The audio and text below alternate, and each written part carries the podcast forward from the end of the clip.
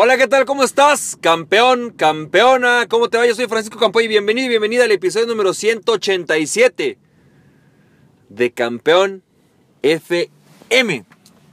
Y hoy, campeón, campeona, quiero transmitirte una reflexión que tuve ayer que eh, me encantó, se me hizo súper buena. Eh, estos días, digo, déjame platicarte un poco, ¿no?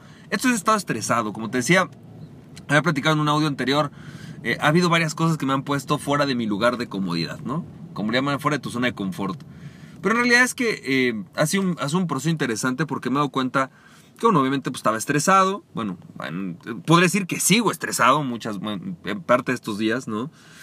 Eh, se han presentado varias cosas que me han sacado de esta zona de confort y he logrado identificar algunas de estas causas de mi estrés y esto es importante transmitirte, lo quiero transmitirte esto, porque me di cuenta que no todo el estrés es igual y no todo el estrés tiene las mismas causas.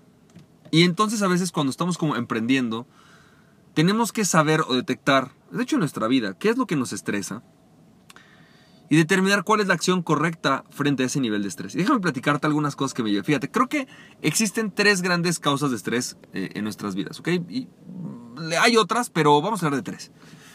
La primera causa de estrés es cuando algo nos saca de nuestra zona natural de trabajo. Por ejemplo, en mi caso me gusta planear mis días, ser muy sistematizado, hacer las cosas de forma muy metódica. Y a mí me estresa cuando un día no es así. Cuando no me permiten hacer eso, ¿no? Pero todos tenemos nuestros estados de flujo, nuestros estados naturales de, trabajo. Hay gente, por ejemplo, que su estado natural es estar trabajando aislado. Hay gente que le gusta trabajar con gente. Hay gente que le gusta, em, no sé, por ejemplo, eh, posiblemente estar creando. Hay otras que les gusta estar ejecutando. Y cuando no estás en tu área de fortaleza, pues es evidente que hay una parte de estrés. Segundo, hay otras causas de estrés cuando es, por ejemplo, algo que nos exige desarrollarnos. Y nos estresa muchísimo cuando nos, nos, exige desarrollarnos porque nos enfrentamos ante algo que nos da miedo. Por ejemplo, si ahorita te dijera, no, ponte a dar un webinar y nunca has dado un webinar y nunca has dado un seminario y nunca has hablado en público, es factible que te estreses. Posiblemente está dentro de una zona natural para ti operar, posiblemente no, pero en realidad tiene mucho más a veces que ver con que te da miedo. Ahorita te digo, ve y consigue un millón de dólares para tu negocio, factiblemente te estreses. Porque es un reto que posiblemente está más allá de tus habilidades actuales o de tus creencias actuales. Y exige que tú te desarrolles. Y el tercer tipo de estrés es que he detectado es aquel que va en contra de tus principios, que va en contra de lo que tú quieres en tu vida, de tu propósito en la vida.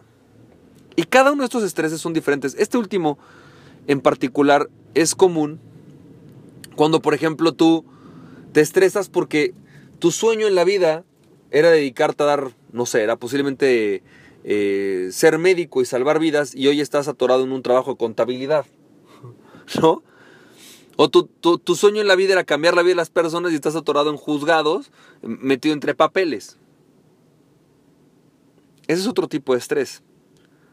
O estás estresado porque tu sueño en la vida era dedicarte a tu familia, darles amor, pasar tiempo con ellos, y de repente resulta que hoy estás atorado todo el tiempo trabajando en un trabajo que no te gusta, que no te encanta, y no puedes ver a tus hijos. Son diferentes esos tipos de estrés. ¿Te das cuenta cómo son diferentes tipos de estrés? Entonces, ¿Cómo podemos hacer frente a cada uno de ellos? Y creo que esto es importante. Fíjate, el primer tipo de estrés, que es este tipo de estrés en el cual estoy actuando en contra de mi, de mi forma natural de operar. Quiero que sepamos que todos tenemos la posibilidad de operar de cualquier forma. O sea, el hecho de que a mí me gusten las vidas sistematizadas no quiere decir que no ocasionalmente o de forma secundaria pueda estar en algo que sea más espontáneo, que no tenga flex, que no tenga esta estructura.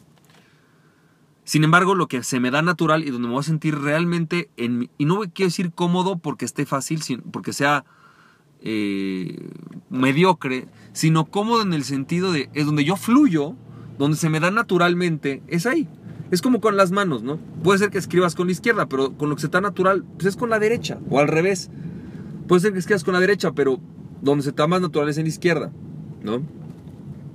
Por ejemplo, mi hijo que parece, creo que es ambidiestro, no sé si es zurdo o ambidiestro, hay cosas que hace con la zurda y las hace muy bien, y hay cosas que, las hace con la derecha y las hace muy bien. Y si pongo, incluso él que parece ser ambidiestro, si lo pongo a hacer algo que hace muy bien con la izquierda, con la derecha le cuesta trabajo y no está en su forma natural de ser. ¿Sabes? Es decir, tienes formas naturales de ser. Y la realidad es que para tú poder desarrollarte tienes que pasar por dos procesos. El primer proceso o te recomiendo pasar por dos procesos. El primer proceso es un proceso de reconocimiento de aquello que te hace a ti, se te hace fácil, lo que se te hace natural, y aquello que no se te hace natural. Y aquello que no se te hace natural, aprender a hacerlo y tratar de pasar la mayor cantidad de tiempo en la forma natural de trabajo para ti. Hay trabajos que simple y sencillamente no están diseñados o hay cosas que no están diseñadas para personas que tienen ciertas formas de vivir la vida. Por ejemplo, si tú quieres una vida espontánea y te dedicas a a lo mejor algo que tiene más que ver con planeación estratégica y hacer, factiblemente no sea para ti, ¿sabes? Factiblemente esa parte tienes que cederla, esas actividades tienes que cedérselas a alguien. Tienes que buscar un puesto o modificar el puesto de tal forma que se adapte a lo que se te hace más fácil. Eso no quiere decir que no aprendas el otro lado, significa que no puedes pasar todo tu tiempo en el otro lado. Puedes aprender a escribir con la izquierda, pero no puedes o no te recomiendo estar todo el tiempo escribiendo con la izquierda. Vas a ser mucho más diestro con la derecha o mucho, mucho más bueno con la zurda, ¿no? Segundo, cuando se trata de algo que te da miedo y te estresa, realmente lo único que puedes hacer es determinar la recompensa. Si la recompensa de, de determinar o de cruzar tu miedo es grande, hazlo. Si la recompensa por enfrentar tu miedo es corta, posiblemente no vale la pena que te estreses hoy por ello. Hablaba con un coach, fíjate, un coach, una de estas personas que se dedican 100% al desarrollo humano y él le tiene pavor a las arañas. Pavor.